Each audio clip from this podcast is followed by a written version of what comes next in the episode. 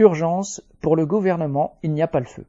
Lundi 3 et mardi 4 juillet, les syndicats des médecins urgentistes des hôpitaux publics ont appelé à faire grève pour des augmentations de rémunération de leurs gardes de nuit et des week-ends et une revalorisation générale de leur salaire. De son côté, le personnel des centres d'appel au 15, qui régule les admissions aux urgences, a entamé une grève illimitée à compter du 3 juillet. Une soixantaine de centres sont concernés. Le ministre de la Santé, François Braun, n'a bien sûr apporté aucune réponse concrète à leurs demandes, se contentant de parler d'un plan global qui devrait rendre plus attractif leur métier alors qu'il avait suspendu le 12 mai toute négociation salariale.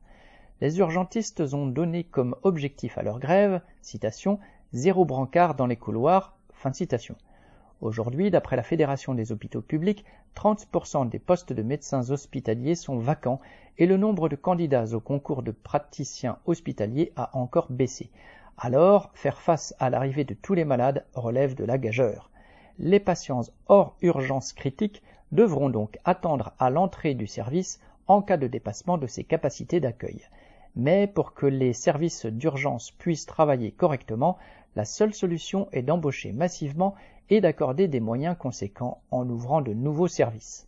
C'est exactement le contraire des politiques de santé menées depuis des décennies par tous les gouvernements, de droite comme de gauche. Et aujourd'hui encore, alors que la misère des hôpitaux publics éclate au grand jour, pour Macron, l'urgence a été surtout d'accorder 118 milliards de plus au budget de l'armée. Cédric Duval.